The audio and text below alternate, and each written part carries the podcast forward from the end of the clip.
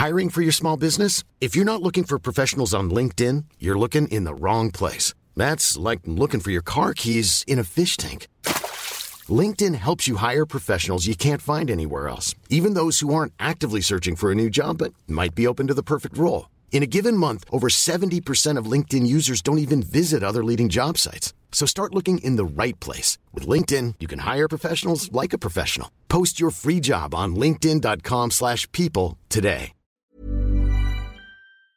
Ich habe halt immer versucht, egal ob in der Schule, im Studium, in meinem ersten Angestelltenverhältnis, aber auch in der Liebe, in Beziehungen, es allen recht zu machen. Und irgendwann habe ich mich gefragt, Mensch, was ist denn da eigentlich los? Ich meine, wenn ich immer wieder auf dieselben Hürden stoße, immer wieder an dieselben Punkte komme, dann kann es ja nicht nur an dem Gegenüber liegen, sondern anscheinend sind das ja auch Themen, die ich mit mir selbst lernen darf es gab nicht diesen einen Aha-Moment, ja, wo sich plötzlich alles verändert hat. Und damit unser Gehirn in dieser Komplexität klarkommt, fokussiert es sich eben nur auf einige wenige Dinge.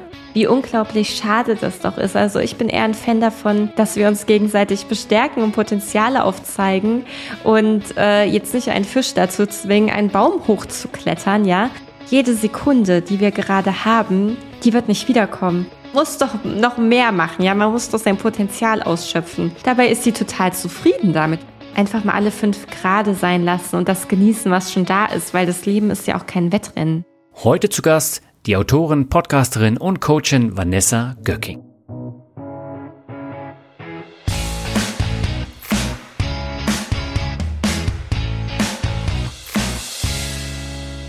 Limitierende Glaubenssätze können das ganze Leben verändern. Diese Erfahrung musste Vanessa Göcking schon früh in ihrem Leben erfahren. Sie knüpfte ihren Wert an die Anerkennung von anderen Menschen, persönliche Leistung und Oberflächlichkeiten. Eine Panikattacke markierte bei ihr den Wendepunkt. Von da an änderte sie ihr Leben und fand auch viel mehr glückliche Momente. Die alten Glaubenssätze waren dann nicht mehr so ausgeprägt in ihrem Leben. Heute arbeitet Vanessa erfolgreich als Autorin, Podcasterin und Coachin. Damit heiße ich dich herzlich willkommen zu einer neuen Folge von Mehr Mut zum Glück. Mein Name ist Daniel Kort und auch ich habe aus meiner Kindheit viele limitierende Glaubenssätze mitgenommen, die mein Erwachsenenleben anfangs stark geprägt haben. Mir hat es enorm geholfen, dass ich mit 20 aus meinem gewohnten Umfeld ausgezogen bin und von da an auf eigenen Beinen in mir völlig fremden Umgebung klarkommen musste. Ich zog zweimal kreuz und quer durch Deutschland für mein Studium und einen Job und sogar einmal ans andere Ende der Welt.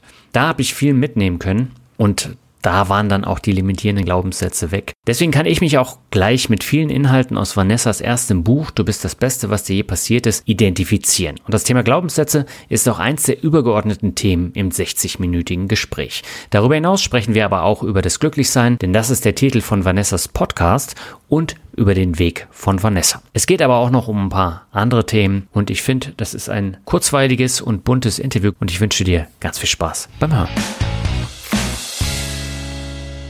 Meine Leitung geht heute nach Erfurt zu Vanessa Göcking. Sie macht den Podcast Glücklich sein und hat mit Du bist das Beste, was dir je passiert ist, gerade ihr erstes Buch veröffentlicht.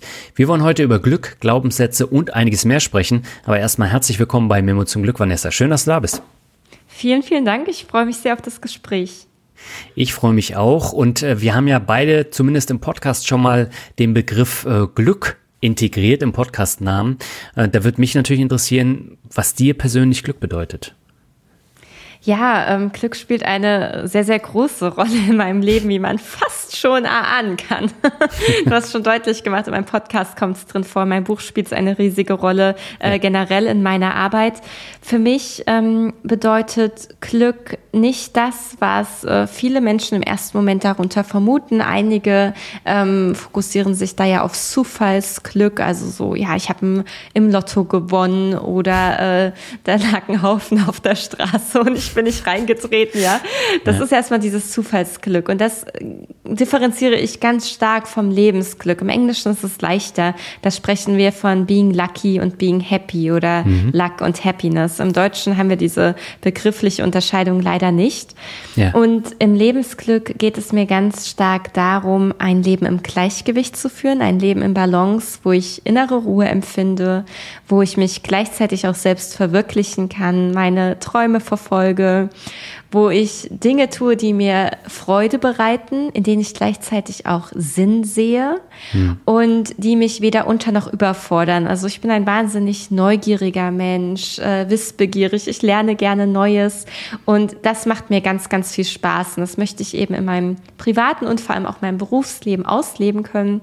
Hm. Und ähm, insofern ist dieser Part Selbstverwirklichung eine große Komponente für mich im Lebensglück, aber natürlich auch, dass ich mich mich gesundheitlich gut fühle, körperlich, mental, dass ich gesunde und tiefe Beziehungen pflege. Das heißt, es ist im Grunde genommen so ein Mosaik aus vielen verschiedenen Bausteinen.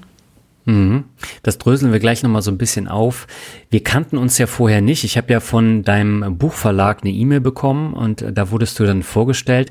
Und da war in der Headline die Frage, haben wir Angst vor Glück? Und das hat mich irgendwie getriggert. Ähm, und dann habe ich mir die E-Mail durchgelesen, weil normalerweise diese ganzen Werbe-E-Mails, das kennst du wahrscheinlich auch selber, die äh, liest man meistens gar nicht so richtig, aber das hat mich so getriggert und habe ich mir die Frage gestellt, warum haben wir in Deutschland eigentlich Angst vor Glück? Und äh, jetzt muss ich dir natürlich die Frage auch stellen, warum haben wir Angst vor Glück? Da gibt es unterschiedliche Gründe, je nach Individuum. Hm. Ich kenne viele Menschen, die sagen, ja, ich wäre ja eigentlich gern glücklich oder ich würde gern dieses und jenes in meinem Leben tun, aber. Und dann kommt dieser große Block, den wir uns selbst auf die Straße knallen und an ja. dem wir nicht vorbeikommen. Und zum einen kann das daran liegen, dass viele Menschen Angst vor Veränderung haben. Denn ja. wenn ich jetzt für mich und mein Lebensglück losgehe und zum Beispiel in meiner Beziehung etwas verändere oder mich um einen neuen Job bewerbe, kann es ja auch sein, dass es schief geht. Damit verknüpft ist dann häufig die Angst, sich selbst zu enttäuschen oder auch andere zu enttäuschen. Was denken die dann? Dann ist da ähm, diese Furcht vor der Scham, die Furcht, Ablehnung zu erhalten. Und das Ganze geht häufig einher mit ähm, ja, limitierenden Glaubenssätzen, also ganz, ganz tief verankerten Annahmen, die wir so über uns haben und über die Welt, die häufig schon in unserer Kindheit entstehen. Mhm. Und das ist so eine Seite, ja. Und dann gibt es aber auch noch eine andere Seite, auch das höre ich häufig, dass ähm, Menschen ein schlechtes Gewissen haben, wenn es ihnen zu gut geht. Einerseits, weil sie so auf die gesamtgesellschaftliche Situation gucken, mit ähm, Kriegen, mit Klimakrise, mit allem, was in der Welt gerade so vor sich geht und sie sich quasi für ihre privilegierte Lebenssituation schämen, auch Angst haben, arrogant zu wirken, äh, beneidet zu werden aus dem eigenen Umfeld. Und ähm, das greift dann häufig so ineinander, ja, dass wir entweder unser Glück klein spielen, ähm, auch dann uns irgendwie schuldig fühlen, wenn es uns gut geht und anderen nicht, oder eben, dass wir gar nicht erst für unser Glück losgehen, weil es könnte ja sein, dass es gar nicht so gut wird, wie wir es jetzt erwarten. Mhm. Ja, da habe ich einige Aspekte gefunden, die ich auch bei mir selber, aber auch bei vielen anderen dann äh, immer wieder entdecke. Bei dir war es ja auch so, dass du dein persönliches Glück nicht sofort gefunden hast, sondern dass es ein längerer Weg war. Warum warst du denn früher nicht glücklich? Ich würde gar nicht so pauschal sagen, dass ich nicht glücklich war. Also es mhm. klingt dann so, als wäre ich totunglücklich gewesen. Ganz so ist es jetzt nicht, ja. ja. Also das Bild möchte ich gar nicht so schwarz-weiß malen. Ähm, nur es ist so, dass ich äh, deutlich weniger Glücksmomente empfunden habe und ähm, auch nicht mein wahres Ich ausleben konnte. Also im Grunde genommen habe ich sehr viel das getan, von dem ich dachte, dass andere es von mir erwarten, hm. wodurch andere mich dann mögen würden, wodurch ich Anerkennung erfahre und Zugehörigkeit. Aber ich habe gar nicht so richtig darauf gehört, was mir eigentlich gut tut, was meine Bedürfnisse sind, wo meine Grenzen sind, was ich wirklich machen will im Leben. Und äh, das schlaucht natürlich, ja. Ich meine, das ist ja super anstrengend, wenn wir ganz viel Zeit und Energie in Dinge stecken, für die wir gar nicht intrinsisch brennen. Hm. Und ähm, das hat sich bei mir in der Kindheit schon ausgeprägt. Ähm, das ist auch so ein Thema, was ich in meinem Buch ein bisschen beleuchte und was sich dann tatsächlich durch meine komplette Jugend und auch mein junges Erwachsenendasein gezogen hat und was ich auch bei ganz, ganz vielen meiner Klienten und Klientinnen beobachte. Hm. Wie hat sich das denn bemerkbar gemacht, dass du vieles getan hast, nur um Anerkennung zu bekommen? Also zum einen ähm, war ich äh, eine Oberstreberin. Also ich äh, habe wirklich ähm, in der Schule immer die besten Noten geschrieben, dann Top-Studium, Top-Stipendium, Auslandsstudium mit Abschluss hier und Auslandspraktikum da. Und ich habe halt immer versucht, egal ob in der Schule, im Studium, in meinem ersten Angestelltenverhältnis, aber auch in der Liebe, in Beziehungen, ähm, es allen recht zu machen, ja. Mhm. Und gerade im Beziehungsleben hat sich das dann darin geäußert, dass ich zunächst immer so ein bisschen Chamäleon war. Vielleicht kennst du den Film Die Braut, die sich nicht traut mit Julia mhm. Roberts. Ja. Ähm, also ich wollte halt meinen Partnern unbedingt gefallen, denn ich habe meinen Wert ja sehr, sehr stark daran geknüpft, was mein Gegenüber von mir hielt. Und ähm, zum anderen war es dann so, dass nach einer gewissen Zeit meine Akkus, meine Reserven aufgebraucht waren und ich dann äh, umgeswitcht bin. Ja, also dann dann wurde ich plötzlich sehr fordernd in Beziehung, womit meine Partner natürlich nicht so richtig klarkamen. Ich meine, das ist ja auch ein krasser Switch. Und dann kam es immer wieder zu Konflikten, immer wieder zu den gleichen Themen, immer wieder zu den gleichen Mustern. Und irgendwann habe ich mich gefragt, Mensch, was ist denn da eigentlich los? Ich meine, wenn ich immer wieder auf dieselben Hürden stoße, immer wieder an dieselben Punkte komme, dann kann es ja nicht nur an dem Gegenüber liegen, sondern anscheinend sind das ja auch Themen, die ich mit mir selbst klären darf. Und das war für mich so ein ganz, ganz großes Thema und so ein ganz großer Aha-Moment. Mhm. Aber das hat ja auch dazu geführt, dass du damit nicht so ganz glücklich warst und ich glaube, du hattest eine Panikattacke, ne? Wie hat sich die denn bemerkbar gemacht? Genau, das war während meines Studiums, als ich so Anfang 20 war.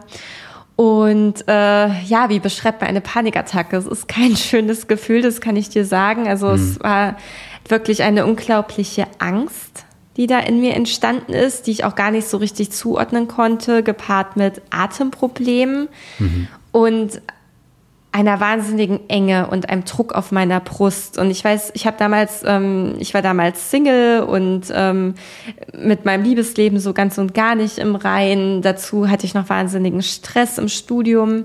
Und ich habe damals meine beste Freundin angerufen, äh, die auch schon Erfahrungen damit gesammelt hatte und äh, habe ihr gesagt, du, ich, ich brauche jetzt mal deine Hilfe. Ja, ich habe in Köln äh, gewohnt und äh, da war jetzt erstmal so niemand in dem Moment, der, mit dem ich sehr eng war. Ja. Äh, und meine beste Freundin hat auch weit weg gewohnt. Aber ich wusste, ich brauche jetzt jemanden, der mich hier übers Telefon ein bisschen durchleitet, weil ich kam an dem Punkt nicht weiter. Also ich habe echt angefangen zu hyperventilieren. Mhm. Und sie meinte dann zu mir, okay, jetzt setz dich erstmal auf den Boden. Du brauchst jetzt erstmal einen Anker, mach deine Hände flach auf den Boden, versuche wirklich Haftung also Bodenhaftung tatsächlich zu bekommen, um dich zu beruhigen, um etwas Haptisches, dich mit etwas Haptischem zu verbinden. Und mhm. dann war sie in dem Moment einfach nur da für mich, denn gerade in so einem Moment brauchen wir jetzt auch niemanden, der uns da groß was erzählt, sondern es hilft einfach zu wissen, da ist jetzt jemand, äh, die bekommt das jetzt hier mit, wir gehen jetzt hier gemeinsam durch und so hat sich das dann auch mit der Atmung und alles wieder reguliert. Und mhm. das war auch der Punkt für mich, wo ich dann erkannt habe, okay, also so kann es erstens nicht weitergehen und zweitens äh, fange ich jetzt an und bemühe mich um eine Psychotherapie was ich mhm. dann auch gemacht habe. Äh, ist jetzt, wie gesagt, glücklicherweise schon einige Jahre her, aber auch extrem sinnvoll und wertvoll für mich. Er hat mir ganz, ganz viel gegeben. Danach okay. bin ich noch in Coaching gegangen. Das sind ja dann doch nochmal andere Ansätze. Ähm, und auch das war für mich unglaublich bereichernd. Und so habe ich das dann nach und nach für mich über die Jahre aufgeräumt. Mhm. Und äh, wie lange hat das dann tatsächlich gedauert, bis du dann auch einen Switch bei deinen Glaubenssätzen hattest? Es gab nicht diesen einen diesen einen Aha-Moment, mhm. ja, wo sich plötzlich alles verändert hat. Ich weiß, dass das wünschen sich vermutlich viele. Ich habe mir das auch gewünscht und das wird uns ja zum Teil auch von den Medien suggeriert, irgendwie in Büchern oder in Filmen, wo es zum Höhepunkt kommt, ja, und dann der Plot-Twist und auf einmal ist alles anders. Äh, das war zumindest bei mir nicht so. Es gab aber viele, viele kleine Aha-Momente mhm. und viele kleine Erfolgsmomente, die sich aufsummiert haben. Und und ich kann mich zum Beispiel an ein Coaching-Gespräch erinnern, also wo ich Klientin war, wo ich meiner Coachin von meinem Liebesleid geklagt habe und dann noch meinte, Mensch, diese Art von Frau wollte ich eigentlich nie sein. Hm. Und dann hat sie mich gefragt, welche Art von Frau willst du denn sein? Und zurückblickend ist das natürlich eine total simple Frage, ja, die sich fast schon einem aufdrängt. Aber in dem Moment war das für mich ein echter Gamechanger, diese Negation einfach in was Positives umzukehren und mich tatsächlich zu fragen, was ist denn das, was ich mir von meinem Leben, konkret in diesem Fall von meinem Liebesleben wünsche. Und mhm. manchmal sind es tatsächlich nur diese kleinen Fragen oder diese kleinen Sätze, einzelne Impulse, die eine riesige Kette an Gedanken und auch Aktionen loslösen können, wie so ein Dominoeffekt. Und so war es bei mir eben da auch. Okay. Und äh, wo du das gerade mit dieser Positivität äh, ansprichst, du hast in deinem Buch auch ein Kapitel, wo du über den Unterschied zwischen echtem Optimismus und toxischer Positivität äh, schreibst. Äh, Da habe ich mir die Frage gestellt, wo sind denn da die Abgrenzungen und wie, wie findet man da den echten Optimismus? Ja, ähm, die Übergänge sind natürlich fließend. Ja, also mhm. da gibt's jetzt nicht wie in der Mathematik irgendwie so eine ganz klare Formel. Wir können sagen, so zack, hier ist eine Grenze. Ähm, ich habe das an einem Beispiel beschrieben in meinem Buch. Mhm. Und ähm, weißt du, ich habe mein Buch neben mir liegen. Es ist auch wirklich nur ein kleines Stück. Soll ich dir das Stück vielleicht mal vorlesen? Weil ich Mach das gern, ja. Ne, das kriege ich hier an dem Teil tatsächlich besser hin, als wenn ich da jetzt noch mal ewig drum rumrede. Und zwar ist es hier, genau. Es stellt sich daher die Frage, wann wir einen gesunden Optimismus an den Tag legen und wann wir in die Falle der toxischen Positivität treten. Um den Unterschied zu verdeutlichen, ziehe ich ein Beispiel zu Hilfe. Stell dir vor, dein Partner bzw. deine Partnerin hat dich verlassen. Eine negative Einstellung zu dieser Situation wäre, dass du dir selbst die alleinige Schuld dafür gibst und die Selbstzweifel in deinem Kopf hervorsprießen wie Unkraut in einem feuchtheißen Sommer. Was wäre, wenn ich etwas mehr so gewesen wäre, wie mein Gegenüber mich gerne gehabt hätte? Was ist, wenn ich nie wieder so einen tollen Menschen kennenlerne und als einsame Katzenlady oder mürrischer alter Kauz sterbe? Was passiert, wenn ich mich nie wieder für die Liebe öffnen kann, weil ich ab jetzt immer Angst habe, die andere Person wieder zu verlieren? Warum bin ich eigentlich nie genug? Vielleicht habe ich es gar nicht verdient, eine glückliche Beziehung zu führen. Das krasse Kontrastprogramm stellt die toxische Positivität dar.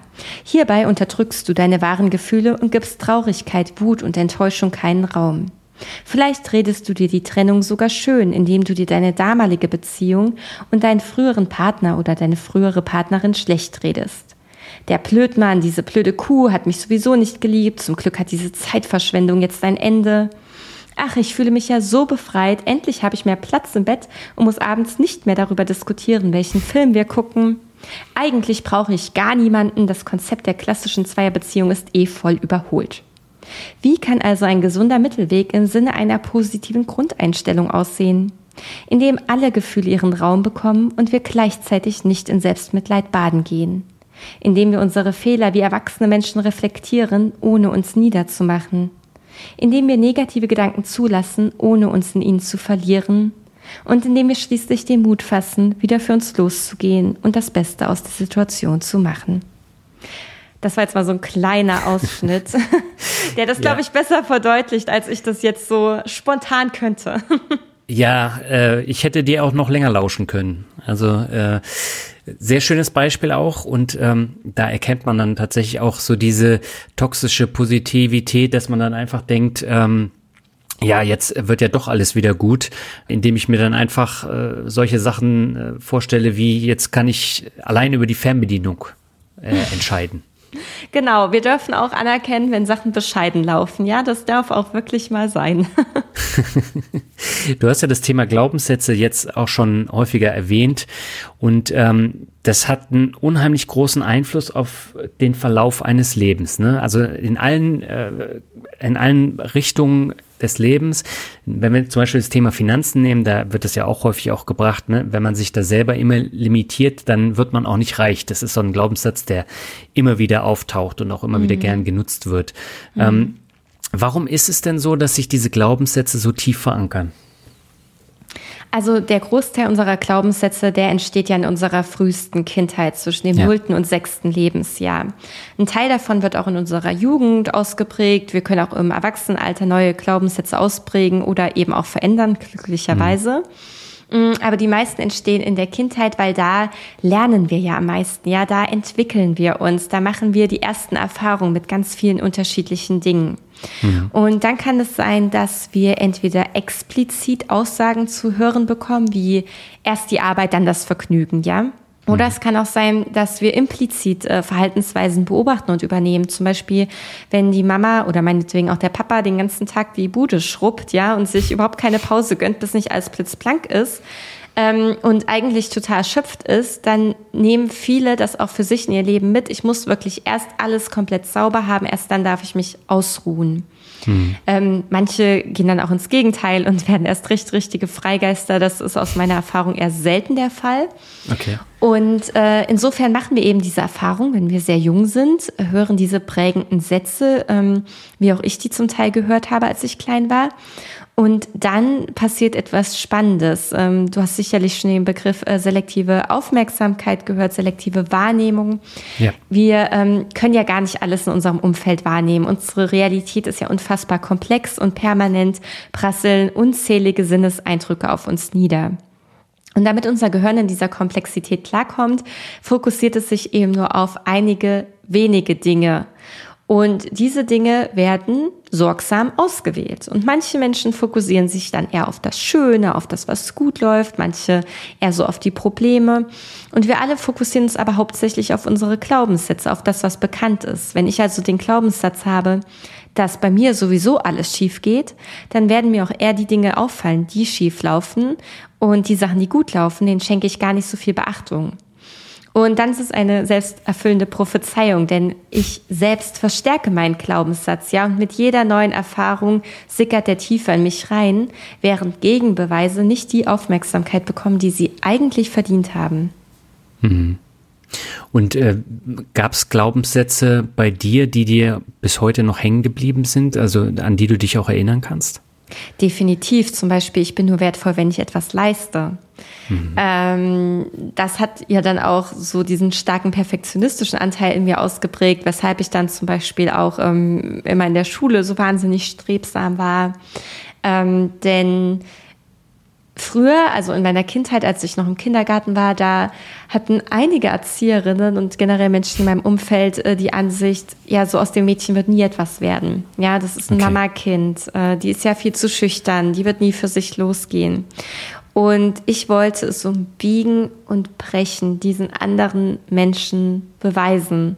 Und ich hatte eben nicht den Glaubenssatz, ich bin auch so wertvoll, ich bin einfach wertvoll dafür, dass ich bin, sondern es war immer an meine Leistung gekoppelt. Hm. Und äh, das hat mich sehr, sehr lange begleitet. Und manchmal habe ich mich auch jetzt noch wie dieser Glaubenssatz durchkompel. Nur das Schöne ist, dass ich ihn mittlerweile erkenne und weiß, mit ihm umzugehen. Okay, bei mir war das übrigens ähnlich. Also ich habe auch immer wieder Situationen gehabt, ob das nun in der Schule war oder auch während des Studiums, wo sie mir dann auch erzählt haben, na, du schaffst eh nicht das Abitur und das Studium ist nichts für dich.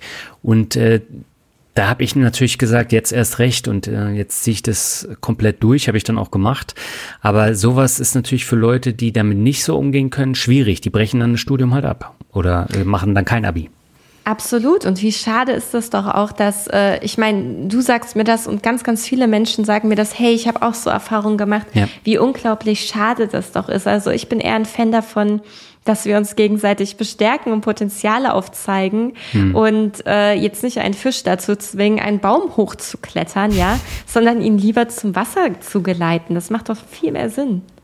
Ja, aber du hast es ja im Berufsleben auch häufig, dass du dann nicht ähm, wirklich auch gefördert wirst. Du wirst zwar oft gefordert, aber selten gefördert und deine Stärken dann vorangebracht. Und auch da hört man dann immer wieder solche limitierenden Sachen und irgendwann glaubt man das dann selber. Ja, das ist leider wirklich so. Gleichzeitig sind wir da alle in unserer Eigenverantwortung, da für uns loszugehen und das einzuholen, was wir wollen. Zum Beispiel in einem Job aktiv Weiterbildungen einzufordern oder wenn das nicht möglich ist, sich nach einem neuen Job umzugucken. Und ähm, ich, ich höre dann auch vielmals äh, so Aussagen wie, ja, aber bei mir geht das doch nicht und dies und jenes. Und ich verstehe das, ja, ich verstehe, dass da Angst ist und wir alle haben ein Sicherheitsbedürfnis. Wir mhm. alle müssen irgendwie unser Leben finanzieren, ja. Wir müssen Miete bezahlen und essen und was nicht alles ist. Ähm, Und gleichzeitig tun wir uns selbst damit keinen Gefallen, wenn wir uns hinter solchen Aussagen verstecken, weil das ist doch unser Leben. Wir haben doch vermutlich nur dieses eine Leben. Und ich weiß, das mhm. klingt dann direkt immer so hochtrabend und äh, irgendwie dramatisch, aber letztendlich ist es so. Und wir tun uns selbst einfach keinen Gefallen damit, wenn wir uns da stoppen, sondern ich würde immer schauen, nicht ist es möglich, sondern wie ist es möglich? Wie mhm. kann ich das schaffen?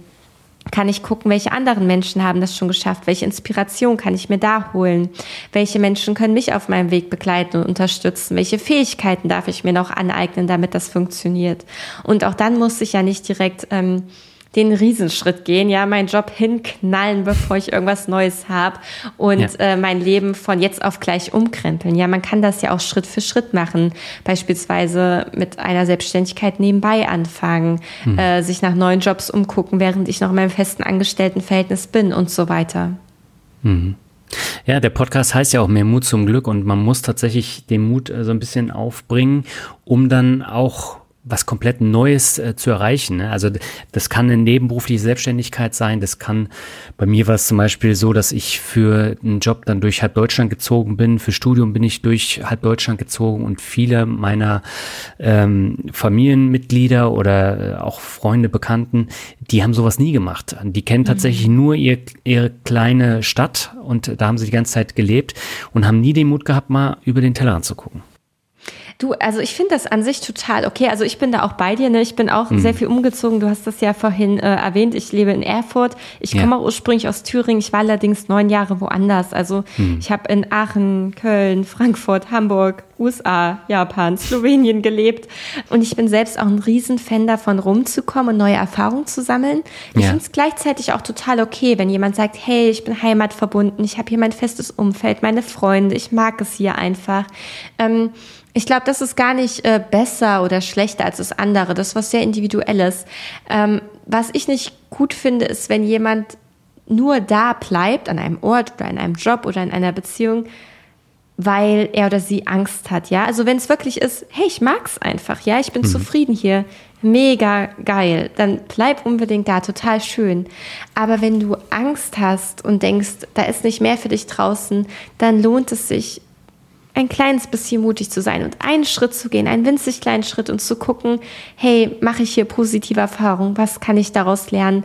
Denn wenn du unglücklich bist, es ist mehr für dich im Petto. Es ist für uns alle mehr im Petto. Ich bin mir ganz, ganz sicher, dass wir alle ein zufriedenes Leben führen können, wenn wir das wirklich wollen. Hm. Du hast ja ähm, dadurch, dass du die ähm, Psychotherapie gemacht hast, auch neue Sachen kennengelernt und äh, hast dich mit positiver Psychologie, mit Coaching und auch Therapie auseinandergesetzt. Und das scheint ja irgendwas bei dir ausgelöst zu haben, weil du dich ja jetzt auch hauptberuflich damit beschäftigst, ne? Genau, ich habe aber vor allem auch ähm, Ausbildung gemacht. Also ich bin mhm. zertifizierter systemischer Personal Business Coach, habe dann auch ähm, den systemischen Team Coach gemacht, also für Gruppencoachings quasi. Also das, was ich jetzt anwende und praktiziere, das ziehe ich aus meinen Ausbildungen. Und ich grenze auch ganz klar Therapie von Coaching ab. Das ist mir unfassbar wichtig. Mhm. Wo sind da die konkreten Unterschiede?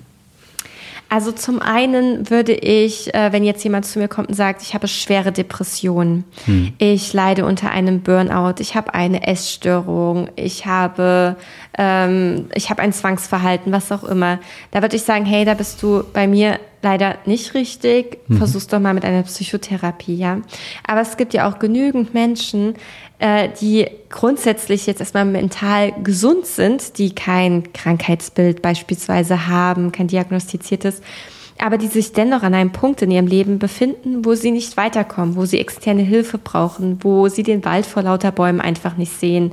Keine Ahnung, die unglücklich in ihrer Beziehung sind, aber es sich nicht trauen, sich zu trennen. Hm. Die unzufrieden in ihrem Job sind, aber es sich nicht trauen, sich um einen neuen Job zu kümmern. Oder die vielleicht einfach sagen, ja, eigentlich habe ich ja alles, um glücklich zu sein, aber irgendwas fehlt mir und ich finde einfach nicht heraus, was es ist. Ja, kannst du mir helfen, das herauszukristallisieren? Und für diese mhm. Menschen bin ich die richtige Ansprechpartnerin. Also so ein bisschen Klarheit und Licht ins Dunkel zu bringen, Wege aufzuzeigen, Strategien zu erarbeiten, ähm, sich selbst besser kennenzulernen, sich selbst auch mehr lieben zu lernen. Das ist so mein Metier. Mhm. Du hast aber nach dem Studium einen Angestelltenjob begonnen, oder? Das war jetzt nicht die Haupttätigkeit direkt nach dem Studium. Genau, ich war HR-Managerin in einem Tech-Startup. Die haben eine Ernährungs-App entwickelt. Mittlerweile ist es auch gar kein Startup mehr, sondern ein Riesenunternehmen. Als ich damals reinkam, war es noch deutlich kleiner. Und ich okay. durfte dann auch viel Wachstum mitbegleiten. Hm. Und da war ich natürlich auch schon in einer Position, wo ich mit und für Menschen gearbeitet habe, also als Personalerin. Hm. Und äh, das hatte auch ganz, ganz viele positive Aspekte. Ja, es war ein junges, dynamisches Team, coole Leute. Ich durfte sehr eigenverantwortlich arbeiten. Ähm, und gleichzeitig war es mir ein bisschen zu administrativ. Ich bin da schon so eher freigeistig unterwegs. Und okay. ich habe mir auch gewünscht, Menschen noch individueller und tiefgründiger zu begleiten. Ja. Und genau. wie hast du es dann tatsächlich geschafft, dann auch in dem neuen Gebiet dann so erfolgreich zu werden und vor allen Dingen auch so bekannt? Ach du, ich weiß jetzt gar nicht, ob ich sagen würde, ich bin da so bekannt, aber danke. Ja gut, du hast über 40.000 äh, Follower bei Instagram und äh, das mit einem Thema, was eigentlich schon gut besetzt ist. Und ich finde, das ist schon eine Leistung. Dankeschön. Ja, also ähm, ich glaube, was wir mit Leidenschaft und mit Liebe machen, das hat schon mal sehr, sehr gute Chancen, erfolgreich zu werden. Das ist natürlich äh, nicht, ja, du magst was gerne und boom, es klappt. Da war auch sehr, sehr mhm. viel Arbeit und Disziplin dahinter. Ähm, also seitdem ich selbstständig bin, so richtig Urlaub mache ich jetzt nicht. Ne? Das muss ich schon sagen. Also das sind dann eher Workations. Ähm, genau, und dann ist, glaube ich, einfach meine wahnsinnige Neugierde und dass ich da halt in die unterschiedlichsten Richtungen meine Fühler ausgestreckt habe. Also wie du schon meinst, ich bin da auf Instagram, ich mache aber auch einen Podcast. Jetzt kommt äh, mein Buch raus, beziehungsweise wenn die Folge erscheint, ist mein Buch ja schon draußen hm. und äh, bin dadurch auch in vielen Medien präsent. Ja. Und äh, du hast den Podcast ja eben schon angesprochen, der heißt ja Glücklich sein. Und da interviewst du sehr interessante Gäste. Also zum Beispiel Werner Hansch, äh, der war, glaube ich, spielsüchtig und mhm. äh, hatte äh, damit auch wirklich zu kämpfen. Du hast einen Sven Hannawald interviewt, der hatte ja auch, auch Burnout, meine ich. Genau. Und ähm, du hast auch den Samuel Koch, glaube ich, interviewt. Mhm. Und äh, das sind ja super spannende Gäste, die auch äh, eine einzigartige Geschichte erzählen. Äh, wie bist du denn auf diese Gäste dann gekommen und vor allen Dingen, wie sind die in deinen Podcast gekommen? Ähm, ja, stimmt. Ich habe echt äh, super spannende Gäste. Ich bin auch super dankbar für jeden, der da kommt. Jetzt kürzlich Jana Kremer, die auch unter einer Essstörung äh, gelitten hat und hm. ähm, da jetzt einen Bestseller-Roman ähm, dieses Jahr rausgebracht hat.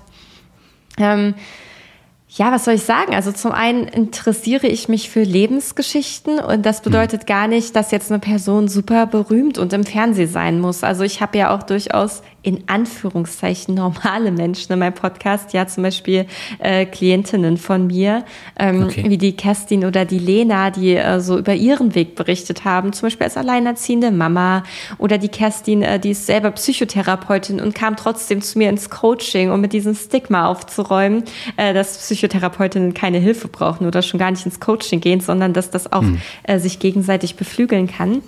Ähm, ja, und insofern, ich bin an Lebensgeschichten interessiert und all die Menschen, die ich da bei mir habe, die haben in meinen Augen sehr, sehr spannende Lebensgeschichten, wobei ich glaube, ganz ehrlich, jeder von uns hat eine spannende Lebensgeschichte. Ähm, ja. Jeder hat was zu erzählen, ne? Also es ist ja wirklich so. Und ich schreibe die dann einfach an. Und natürlich bekomme ich auch einige Absagen und äh, viele antworten auch überhaupt nicht. Ähm, aber ich ähm, meinte ja eben schon, bevor wir die Aufnahme gestartet haben, ich bin halt auch hartnäckig. Ja, ich bin mir da ja. jetzt auch nicht zu schade zu, nochmal nachzuhaken. Und gab es da denn so bestimmte Folgen, Interviews, wo du ganz viel mitgenommen hast? Für dich selber auch? Mhm. Ich fand die Folge mit dem ähm, Thorsten Habener sehr, sehr spannend. Äh, der ist Mentaltrainer äh, und Mentalkünstler. Also er hat früher mit so Zaubertricks gestartet, äh, war da auch im Fernsehen ganz viel damit, hat auch Bücher drüber geschrieben. Mhm. Und wir haben uns lange über diese hawaiianische Glücksphilosophie Huna unterhalten. Das fand ich wahnsinnig interessant. Ist auch okay. generell ein sehr intelligenter und belesener Mensch, haben viel über Literatur gesprochen. Das mag ich immer total gerne. Und ich fand auch die Folge mit dem Frank Buschmann, also Buschi, sehr spannend. Mhm. Der ist ja Fernsehmoderator und äh, Sportkommentator. Ja. Und er ist auch sehr, sehr tief gegangen. Seine persönliche Geschichte hat über den Freitod seines Vaters gesprochen, als er selbst gerade mal 16 Jahre alt war. Über die Scheidung von seiner ersten Ehefrau, über den Schmerz, ähm, den das Ganze für ihn bedeutet hat. Und er meinte am Ende unserer Podcast-Folge auch, also Vanessa, sowas habe ich noch nie in einem Podcast erzählt. Darauf kannst du dir was einbilden. und das war, äh, das war schon krass. Also das ging echt unter die Haut. Hm. Ja, das kann ich mir vorstellen. Und ich finde es interessant, wenn man sich jetzt mal unsere beiden Podcasts anguckt. Die haben eigentlich eine ähnliche äh, Grundlage, mhm. aber ist von der Ausprägung halt doch anders. Ne? Und äh, das macht eben dann die Persönlichkeit vom Interviewer dann auch aus. Und wie du schon sagst, also äh, du kannst da auch ganz anders reingehen als ich jetzt beispielsweise bei diesen äh, Geschichten. Äh, und bei mir ist es dann vielleicht auch so ein bisschen die Neugierde und ähm, auch die, die Gäste, die ja teilweise komplett anders sind bei mhm. mir. Und äh, ich finde, das macht es dann aber auch aus. Ne? Das äh, was, was so ein Podcast ausmacht. Absolut. Und du, es gibt so viele wertige Podcasts, ne? Und, ja. und, und genauso wie es ja auch ganz viele wertige Bücher gibt. Und manchmal wünsche ich mir, ach, wenn doch noch mehr Zeit da wäre. Also ich muss sagen, ich konsumiere schon viele Inhalte, ja. aber letztendlich äh, müssen wir unsere oder wir dürfen unsere Zeit ja sehr bewusst einsetzen und wir haben ja alle viel zu tun. Und äh, wie schade das doch ist, ne? weil da ist so viel Tolles draußen, was unglaublich inspirierend ist, genauso wie jetzt auch hier dein Podcast. Und ähm, wäre toll, wenn, wenn da mehr Raum für wäre. Ja. Ja, und ich merke das halt leider immer bei solchen Themen. Also ich mache ja parallel dann äh, auch noch meinen Finanzrocker Finanzpodcast. Ähm, da habe ich eine sehr männliche Zielgruppe. Und mhm. die steht nicht so auf Glück, beziehungsweise auf einen Glückspodcast.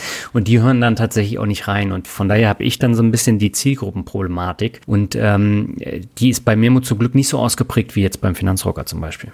Mhm. Kann ich gut nachvollziehen. Also bei mir 80 Prozent meiner Follower auf Instagram sind weiblich, mhm. äh, 90 Prozent meiner Coaches sind weiblich. Also äh, der, also ich habe fast nur Klientinnen. Ja. Ähm, und äh, das, das finde ich auch schade, ne? weil es ist ja schon dann anders häufig die Gespräche, die genau. man dann auch mit Männern hat. Es sind nochmal andere Komponenten, auf die die dann achten. Und ich würde mir da auch mehr Durchmischung wünschen. Ich hoffe, das kommt noch, aber aktuell äh, sehe ich das so wie du. Also das Thema ist da noch nicht ganz so äh, durchgesickert. Ja, ja das äh, dauert immer ziemlich lange. Aber du hast ja jetzt dein äh, Buch geschrieben und ähm, das heißt, du bist das Beste, was dir je passiert ist. Und du hast mir im Vorgespräch jetzt auch schon gesagt, äh, das ist etwas, was du sehr, sehr gern gemacht hast. Hast du dir denn auch Ziele mit dem Buch gesetzt? Was möchtest du damit erreichen? Also zunächst mal ähm, also Ziele, wenn die jetzt smart sein sollten, ist das vermutlich kein Smart-Ziel. Aber äh, um das mal so ganz pauschal äh, dahin zu sagen, ich wünsche mir natürlich, dass ich möglichst viele Menschen mit meinem Buch erreiche, mhm. weil, also das ist wirklich für mich so das absolute Herzensprojekt. Und jeder Satz da drin ist für mich eine Herzensbotschaft. Und das ist auch echt das Buch, was ich mir gewünscht hätte, als ich damals eben an einem Punkt war, wo es mir wirklich schlecht ging. Genau das hm. hätte ich damals gebraucht. Und ich weiß einfach jetzt auch von meinen Klientinnen, dass das auch die Themen sind, die sie ebenso beschäftigt. Und ich bin jetzt schon ganz oft an meinem Punkt in Gesprächen mit meinen Coaches, wo ich am liebsten jedes Mal sagen würde, okay, wir müssen nicht weitersprechen, lies mein Buch. Was ich natürlich äh, nicht machen kann und es ist ja auch noch nicht draußen. Aber ähm, ich wünsche mir wirklich ganz, ganz sehr, dass das einschlägt wie eine Bombe. Einfach, weil ich glaube, dass das unglaublich vielen Menschen unglaublich helfen kann. Hm. Ja, ich habe das ja auch gelesen und ich fand auch, du hast es sehr auf den Punkt gebracht und auch ganz viele unterschiedliche Aspekte äh, mit reingenommen. Aber man merkt eben auch, du schreibst für die weibliche Zielgruppe. Also das ist mir zum Beispiel aufgefallen. Ach, spannend. Woran hast du das so festgemacht? Äh, ich glaube, das ist der ganze Aufbau und auch die Headlines und auch die Sprache darin. Das spricht mich als Mann jetzt nicht so an wie Frauen beispielsweise. Mhm. Also ich das ist mir, mir bei Finanzbüchern nämlich auch aufgefallen. Die haben, ah. das ist eine ganz andere ähm, Schreibsprache. Witzig. Ja, wahrscheinlich. Also ich, ich schreibe ja sehr blumig, ja. Mhm, genau. Ähm, das ist auch was, was meine Deutschlehrerin damals so pralle fand bei mir. Die meinte auch immer in Aufsätzen, Mensch, Vanessa, komm doch mal auf den Punkt und ähm, schreib doch mal so ein bisschen bam, so ein bisschen knalliger. Äh, ich mag, ich mag schon weiche Sprache sehr, sehr gerne und so differenzierte Sprache. Und ich glaube auch vom Cover her, ja, ich meine, da sind ja äh, ähm, Lotusblüten drauf, mhm. auch mit diesem Rosaton und so. Ja, ich kann mir auch vorstellen, dass ähnlich wie mein Podcast oder Instagram oder auch meine Klientinnen, dass das mehr Frauen anzieht. Äh, mhm. Gleichzeitig finde ich, sind die Inhalte für alle relevant. Ja, definitiv. Aber du hast ja eben den Teil schon vorgelesen und da ist mir das wieder äh, bewusst geworden, dass diese blumige Sprache, ähm, das, das spricht dann teilweise die Frauen dann eher an als die Männer, die dann eher kurz und knapp bevorzugen. Du, dabei habe ich mich da schon so bemüht, ne? Also zum Beispiel, auch hier in diesem Beispiel, ne, habe ich ja extra nicht nur ähm, irgendwie ähm, komische Katzenlady, sondern auch mürrische alter Kauz geschrieben und so. Also ja. ich ähm, habe mich ja in diesem ganzen Buch bemüht und auch tatsächlich äh, auf eine mehr oder weniger gendergerechte Sprache äh, mich darum bemüht, äh, dass mhm. ich zumindest äh, die weiblichen und die männlichen Formen abwechsle. Auf das äh, Sternchen habe ich jetzt mal verzichtet. Ähm, aber äh, um zu zeigen, es ist wirklich für jeden und jede was. Und gleichzeitig fand ich hätte ich es auch unpassend gefunden, nur die männlichen Formen tatsächlich zu benutzen, weil ich eben mhm. weiß, dass ich überwiegend mit und für Frauen spreche. Mhm. Ja, das ist natürlich ein Thema, da kann man immer wieder diskutieren. Das merke ich zum Beispiel auch beim Finanzrocker Podcast. Sobald ich da eine Folge habe, wo ich ein bisschen gender, dann kommt gleich ein negativer Kommentar. Und äh, das ist bei Memo zum Glück zum Beispiel nicht so. Also mhm. da siehst du auch wieder die unterschiedlichen Zielgruppen und auch das Empfinden. Mhm. Oh, spannend, ja. ja. Ja, also Gendern, das ist ja so eine Box, ne? So äh, ja. Büchse der Pandora, da könnte man ja schon alleine eine Podcast-Folge drüber machen. ja. In deinem Buch ähm, wirfst du äh, den Begriff äh, Wunschleben auf. Und mhm. ähm, da habe ich mir die Frage gestellt, warum es denn so wichtig ist, sich ein Wunschleben zu visualisieren. Wie stelle ich das an? Ja, also warum, das sind ja zwei Fragen, ne? So, warum mhm. ist das wichtig und wie stelle ich das an? Also zum einen, warum ist das wichtig? Ist das, wenn wir uns nicht darüber im Klaren sind, was wir uns von unserem Leben erhoffen und was wir erreichen wollen, dass es schnell passiert, dass wir im Hamsterrad des Alltags untergehen, ja? Und dann mhm. folgen wir unseren Gedanken und Verhaltensmustern und jeder Tag läuft wieder gleich ab. Irgendwann stehen wir vielleicht da in der Midlife-Crisis oder am Ende unseres Lebens oder irgendwo dazwischen und fragen uns, Herr, wo sind denn eigentlich meine Jahre hin? Ja. Und ähm, wirklich, ich finde das so wichtig, dass wir uns immer mal wieder vor Augen führen, dass unser Leben endlich ist. Und erneut, ich weiß, wie dramatisch das klingt, ähm, aber oftmals wird uns das nur bewusst, wenn wir gerade auf einer Beerdigung stehen oder herausfinden, mhm. dass ein uns nahestehender Mensch eine schwere Krankheit diagnostiziert bekommen hat. Aber letztendlich, auch wenn gerade nicht so eine Hiobsbotschaft reinkommt, jede Sekunde, die wir gerade haben, die wird nicht wiederkommen. Und deswegen mhm. ist auch jetzt unser Gespräch zum Beispiel so wertvoll. Ich meine, wir beide schenken uns jetzt gerade Lebenszeit, die wir ja ansonsten auch anders verbringen könnten. Deswegen ja. finde ich es auch so schön, mit dir über tiefgründige Gespräche zu reden. Ich hasse Smalltalk wirklich wie die Pest, äh, weil das ist für mich eindeutig eine Lebenszeitverschwendung. Hm. Genau, und insofern finde ich es erstmal wichtig zu wissen, was ist mein Wunschleben, damit ich erstens den jetzigen Augenblick genießen kann und mich zweitens nicht irgendwann frage, Mensch, was wäre denn gewesen, wenn, hätte ich nur, ja? ja. Und wie können wir dafür losgehen? Also zum einen, mh, mm, ist es mir da wichtig, den jetzigen Standort zu bestimmen. Wo stehe ich denn gerade? Wie geht es mir in den einzelnen Lebensbereichen? Was sind denn eigentlich die Bedürfnisse, die ich habe? Welche davon sind schon erfüllt und welche vielleicht nur so halb oder manche auch gar nicht? Und das ist für mich so die absolute Grundlage. Also Stichwort Selbsterkenntnis, Stichwort Selbstreflexion.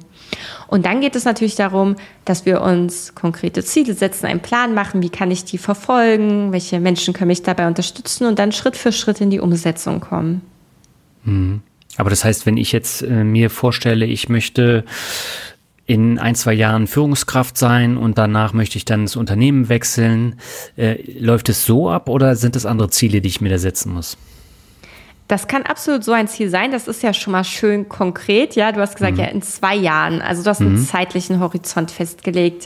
Du hast gesagt, ich möchte Führungskraft in meinem Unternehmen sein. Das heißt, du hast den Kontext. Ja, es geht ums Berufliche, auch ein konkretes Ziel dahinter. Und es ist attraktiv. Ja, also ja. Ähm, das ist auch bei Zielen ganz, ganz wichtig. Also Ziele, die positiv formuliert sind, haben grundsätzlich eine größere Stärke, als wenn ich sage, oh, ich will mich nicht mehr so hässlich fühlen. Ja, oder ich will nicht mehr so dick sein, wenn ich mich jetzt zum Beispiel mit meinem Körper nicht wohlfühle.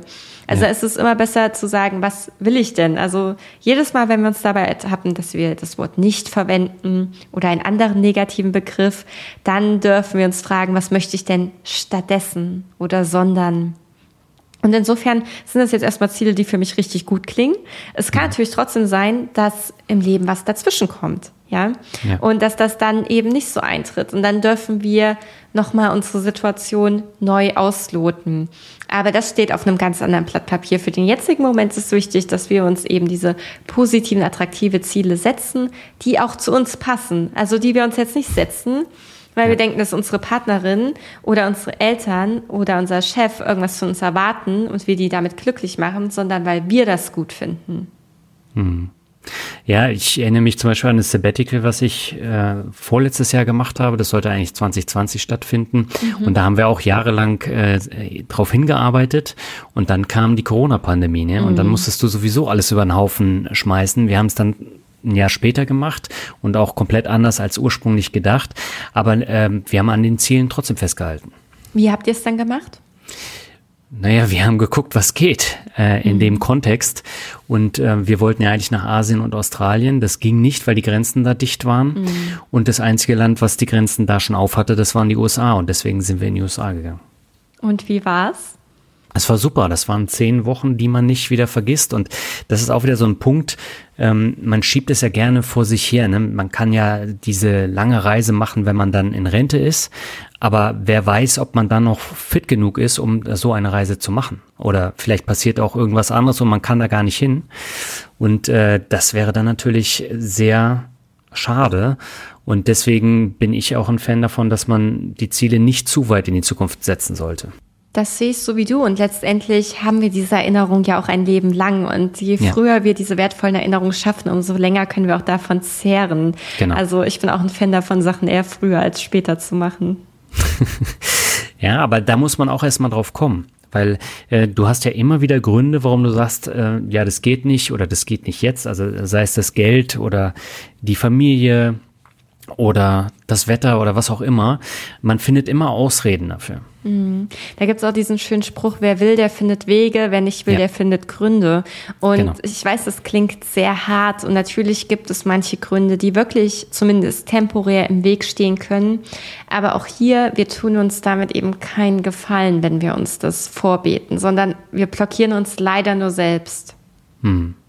Ja, und genau das ist der Punkt. Ne? Als ich letztes Jahr die Entscheidung für mich getroffen habe, ich möchte wieder in ein Angestelltenverhältnis, weil ich keine Lust mehr habe, alleine zu Hause zu sitzen, mhm. ähm, da habe ich das dann umgesetzt und naja, ich habe jetzt eine Bewerbung geschrieben und wurde gleich genommen nach oh, dem, äh, nach dem ähm, Einstellungsverfahren. Das hat äh, sich dann ein bisschen hingezogen. Aber von daher, äh, da habe ich auch gedacht, naja, ich könnte mich ja mal wieder darum kümmern oder ich mache das jetzt einfach und ich habe es einfach mhm. gemacht und äh, ich gehe immer so an die Sachen ran und deswegen ist es zum Beispiel mit dem Podcast auch ein Erfolg geworden. Ne? Ich habe damals mhm.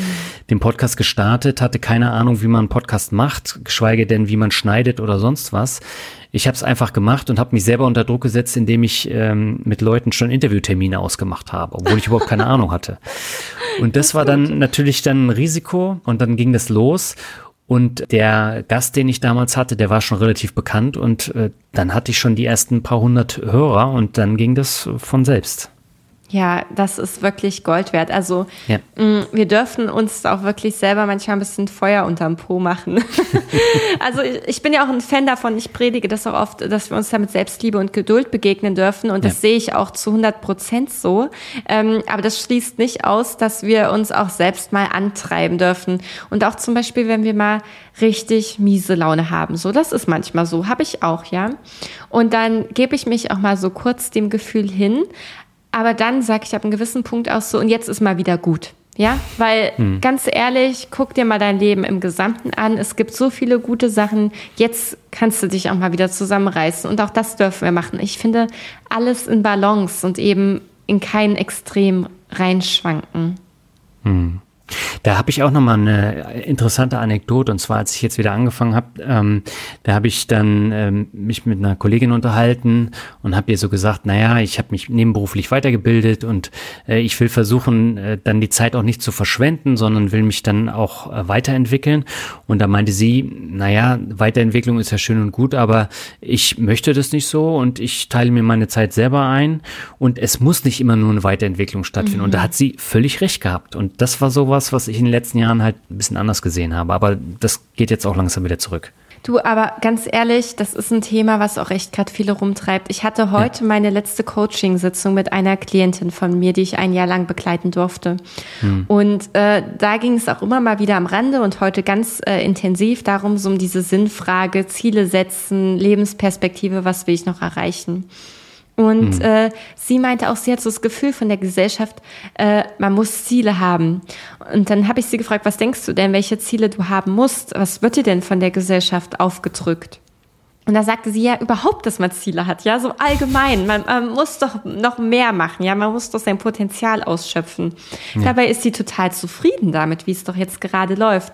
Und mhm. da sind wir da auch reingegangen, ja, dieses, äh, wie können wir uns auch von diesem Druck lösen und einfach mal alle fünf Grade sein lassen und das genießen, was schon da ist, weil das Leben ist ja auch kein Wettrennen. Hm. Ja, aber das darfst du auch nicht vergessen. Ne? Das passiert bei vielen, äh, jetzt gerade auch so in diesem Finanzumfeld. Ne?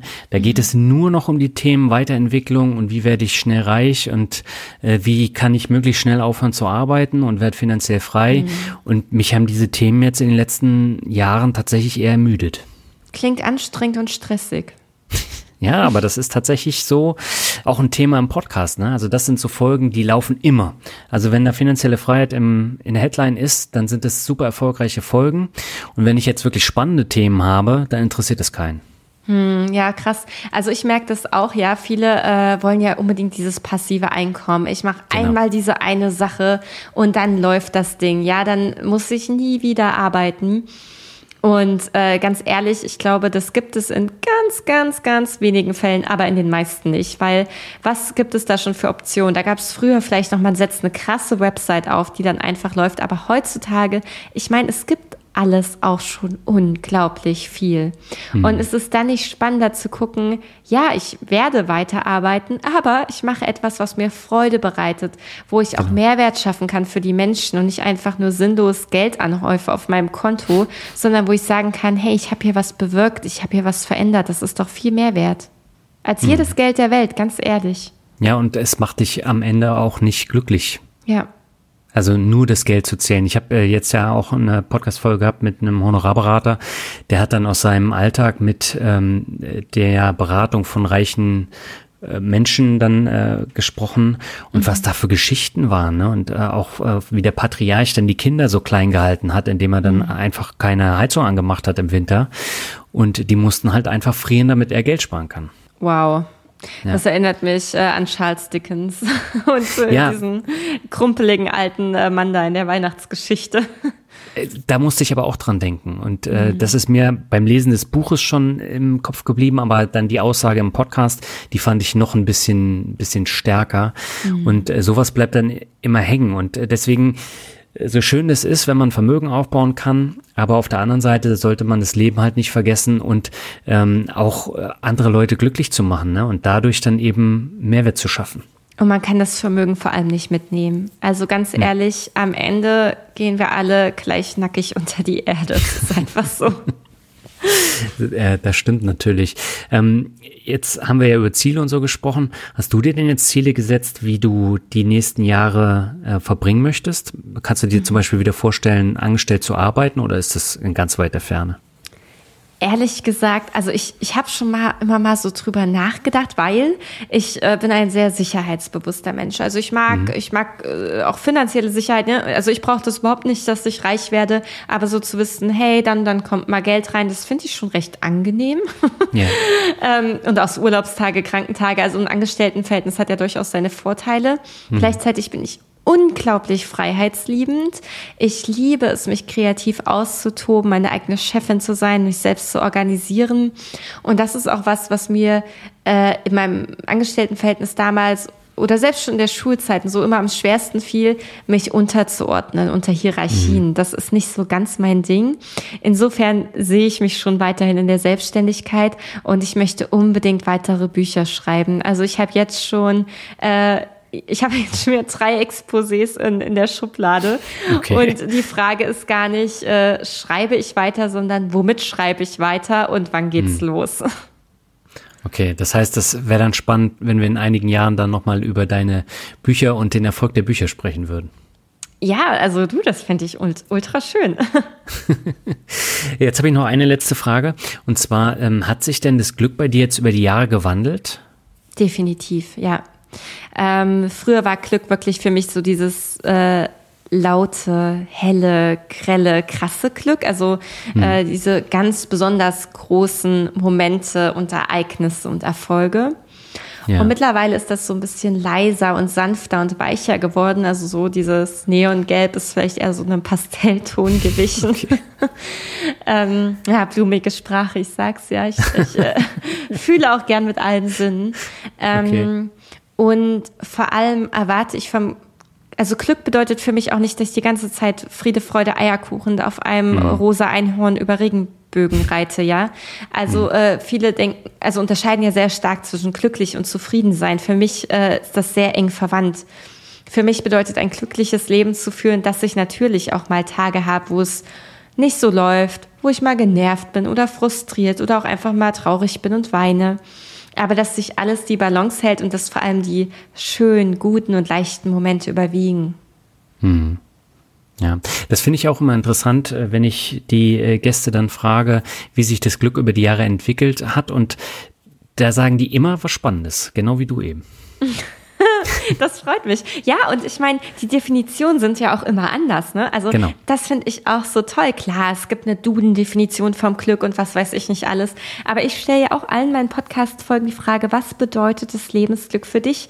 Und jede mhm. Antwort ist anders. Und natürlich gibt es da viele Facetten und Komponenten, die sich überschneiden. Bei den meisten hat das irgendwas zu tun mit Beziehung, ja, Familie, Liebe, mit Gesundheit, äh, mit Sicherheit, auch äh, zum Teil dann mit Achtsamkeits- und Dankbarkeitspraktiken und so. Es gibt da schon so ein paar Komponente, die sich wiederholen und überlappen, aber es gibt immer wieder neue Facetten und das macht das ja so unfassbar spannend.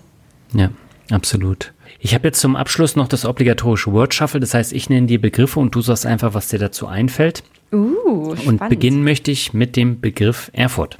Krämerbrücke. du darfst gern ausführlicher äh, antworten ah ja, auch. Gerne. Also ähm, genau, die Kremerbrücke ist so eine der Hauptsehenswürdigkeiten in Erfurt und es ist, okay. ich weiß gar nicht, ob es die älteste oder die größte bebaute Brücke Nordeuropas ist. Es ist auf jeden Fall eine wunderschöne Brücke, die über einen Bach geht und da sind tatsächlich Häuser auf beiden Seiten drauf gebaut, sie mhm. sehr, sehr schön aussehen. Also für alle, die mal nach Erfurt kommen, das lohnt sich und da sind auch ganz süße Läden drauf, kleine Cafés, äh, äh, ähm, ein, eine ganz, ganz tolle Eisdiele. Also das ist sehr, sehr niedlich. Sehr cool. Also Erfurt, äh, ich war da schon mal, das ist aber jetzt tatsächlich schon über 20 Jahre her, ich glaube fast 30 Jahre. Mhm. Und äh, da war ich mal auf Klassenfahrt. Von daher wird es mal wieder Zeit, dass ich nach Erfurt reise. Unbedingt. Und das Tolle ist ja, ne, wir sind auch super angebunden mit dem Sprinter. Ich meine, wir liegen mittig zwischen Berlin und München, zwischen ja. Frankfurt und Dresden. Also man äh, kommt schnell her und kommt auch schnell wieder weg. Okay. Der zweite Begriff ist Freiheit. Hm. Bei Freiheit kommt mir gar nicht so ein Wort in den Sinn, sondern da habe ich so das Gefühl, durchzuatmen. Mhm. Äh, Freiheit ist für mich eine Grundlage, eine absolute Grundlage für mich, für ein glückliches Leben. Ohne Freiheit wäre ich nicht glücklich. Freiheit bedeutet für mich auch Selbstverwirklichung. Hm. Siehst du, da hast du jetzt auch mal was anderes gesagt als sonst immer. Aber ich stelle sonst immer den, äh, die Frage äh, finanzielle Freiheit. Und mhm. äh, da sagen die dann immer was anderes. Aber äh, das bringe ich nicht bei Memo zum Glück, sondern meistens beim Finanzrocker.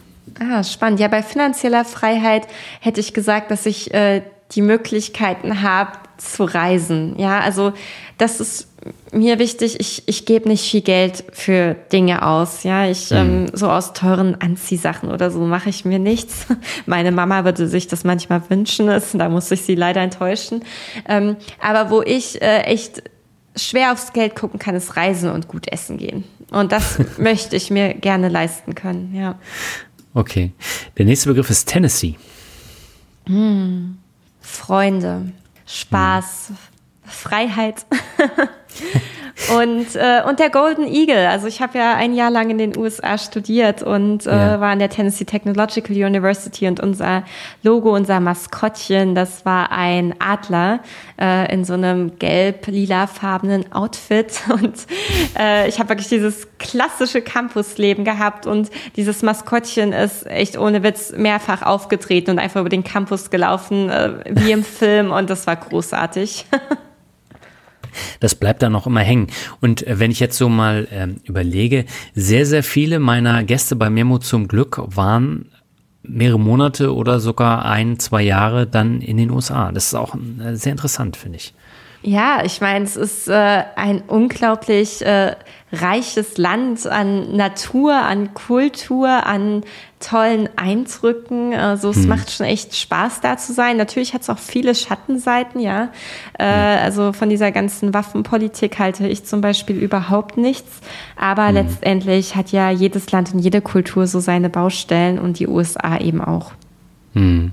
Ja, wobei die Baustellen da halt auch größer werden. Ne? Also wenn du dir jetzt so teilweise die Städte anguckst, vor allem San Francisco, ähm, das stirbt ja komplett aus. Ne? Du hast ja die ganzen Obdachlosen, du hast freistehende mhm. äh, Büros, wo keiner mehr äh, drin ist und äh, du hast halt Preise, die sich keiner mehr leisten kann. Und mhm. ähm, das ist auch ein extremes Beispiel.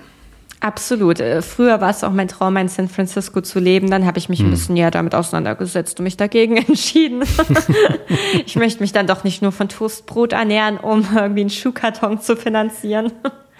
Ja, ich fand das auch so krass, als wir letztes Jahr in San Francisco waren. Da mussten wir für das äh, Parken ja schon 20 Dollar bezahlen. Mhm. Und das war günstig. Es gibt da Parkplätze, da zahlst du 75 Dollar am Tag. Irre, ne? Hm. Ja, das ist wirklich irre. Aber das vertiefen wir jetzt nicht. Kommen wir zum nächsten Begriff. Hat ein bisschen was damit zu tun. Äh, Urlaub ist es. Reisen. Also so klassisch Urlaub war noch nie so richtig mein Ding. Ich habe ja schon mhm. erwähnt, jetzt seit der Selbstständigkeit sind es eher Workations. Ich habe immer meinen Laptop im Gepäck und äh, eigentlich vergeht kein Tag, ohne dass ich was mache. Aber auch jetzt und vor allem davor bin ich eher so Typ Backpacking, ja, einen Rucksack mhm. aufsetzen und äh, nicht nur an einem Punkt bleiben, sondern ganz viele verschiedene Punkte bereisen, gerne auch in Hostelzimmer übernachten, neue Menschen kennenlernen, Abenteuer erleben und gerne verrückt. Also Bungee-Jumping, Fallschirmspringen, neues, verrücktes Essen ausprobieren, an Kochkursen teilnehmen. Ich bin da echt für jeden Spaß zu haben. Okay, warst du schon in Neuseeland? Nee, aber Australien. Okay, aber wegen Bungee Jump, ähm, da komme ich drauf, weil das ist ja so äh, der äh, Geburtsort vom Bungee Jumpen und da kannst du ja alle möglichen Sachen machen und es gibt äh, Unmengen an Hostels und ich glaube, das wäre das ideale Land für dich. Ich habe auch richtig, richtig Lust darauf. Das wird eines Tages mit Sicherheit noch kommen. Ich war damals in Südafrika Bungee-Jumpen mhm. äh, und zwar von der Blue Grants Bridge, also ist wohl der größte Brücken-Bungee-Jump der Welt. Und ja. das war schon ziemlich krass. Ich muss sagen, Bungee-Jumping wird sich auch nicht wiederholen, Fallschirmspringen schon. okay. Der vorletzte Begriff ist Japan. Da habe ich ja während meines Masters ein Semester lang studiert und mhm. äh, da kommt mir in den Sinn Ramen.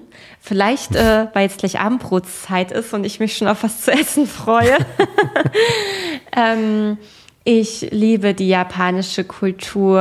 Ich finde das Essen dort unglaublich toll, auch wenn es für Vegetarier nicht ganz so einfach ist, da was Passendes zu finden. Mhm. Aber jeder, der noch nicht da war, dem kann ich das unglaublich empfehlen, denn es gibt da unfassbar schöne Städte wie Kyoto, wie Tokio. Man hat exotische Inseln im Süden, ähm, also ähm, Okinawa, da äh, diese Gegend. Ähm, eine ganz tolle Insel, die heißt, ähm, ach, wie heißt, jetzt habe ich doch den Namen vergessen, irgendwas mit Z aber findet sich auf Google Maps. Und äh, ja, tolles, tolles Essen einfach, unglaublich nette Menschen und es ist ein sehr sauberes und sehr sicheres Land. Hast du dich denn da zurechtgefunden? Ähm, ja, also ich war, zwar, wann war ich? 2016 war ich das erste Mal einfach nur zum Urlaub machen, denn als ich in den USA studiert habe, habe ich eine Japanerin kennengelernt, Jurina. Wir haben zusammen studiert und uns angefreundet. Mhm. Und äh, da habe ich sie 2016 zwei Wochen lang einfach mal besucht, um das Land kennenzulernen. Und das war natürlich unglaublich toll, das mit einer Einheimischen zu erleben, denn ähm, wenn man niemanden so dort als Kontaktperson hat, ist das schon schwierig, da so reinzukommen in die Kultur. Mhm. Und äh, dank ihr habe ich da wirklich bei Familien zu Hause gelebt, ähm, bin in unzählig viele Fettnäpfchen getreten okay. und habe mich halt total in das Land verliebt. Und daraufhin hatte ich mich dann entschieden, im Master wirklich ein halbes Jahr dort zu sein. Und dann hatte ich natürlich schon den Kontakt da. Ich hatte das Land vorher schon mal so ein bisschen gesehen. Und mhm. ähm, das war schon toll, aber auch sehr anders. Also ich war davor schon viel gereist und dennoch war es ein echter Kulturschock für mich. Okay. Also Japan steht definitiv auch noch auf meiner Liste. Oh, unbedingt, solltest du unbedingt tun und dann äh, kontaktiere mich gerne und ich gebe dir Tipps, weil da gehe ich voll drin auf. okay, das mache ich dann. Und wir kommen zum letzten Begriff, das ist Mut. Hm. Auch da wieder fällt mir gar nicht so richtig so ein Wort ein, sondern da kommt so ein wohlig warmes Gefühl in meinem Bauch. Am ehesten vermutlich das Wort Vertrauen, Zuversicht, hm. dass auch wenn nicht alles klappt, es zumindest alles einen Grund hat und irgendwann Sinn ergeben wird. Sehr schön. Das war ein sehr schönes Ende eines sehr interessanten Interviews. Vanessa, ich danke dir erstmal herzlich, dass du dir die Zeit genommen hast. Und äh, wer jetzt Lust bekommen hat, mal in das Buch reinzuschauen, ich kann es wirklich empfehlen. Und auch in deinen Podcast sollte jeder mal reinhören, weil da wirklich spannende Facetten zu hören sind. Und ähm, du hast ja auch schon ein bisschen was angeteasert und ich kann den auch nur empfehlen und sag Dankeschön. Vielen lieben Dank, Daniel. Es hat mir echt ultra viel Spaß gemacht. Ich hätte mich noch ewig mit dir unterhalten können. Und äh, ja, freue mich, wenn wir in Kontakt bleiben und dann so ein bisschen Reisegeschichten austauschen. das machen wir auf jeden Fall. Soweit das Interview mit Vanessa Göcking. Alle Links findest du im Blogartikel und in den Shownotes. Wir hören uns im Oktober wieder. Dann habe ich einen Gast, der sich selbst und seinen Platz in der Gesellschaft nach dem Studium erstmal finden musste. Dafür ging er auf Weltreise und auf eine Fahrradtour am anderen Ende der Welt. Seine ganze Geschichte erzählt er ausführlich bei Memo zum Glück. Bis dahin wünsche ich dir alles Gute und sag ciao. Bis zum nächsten Mal.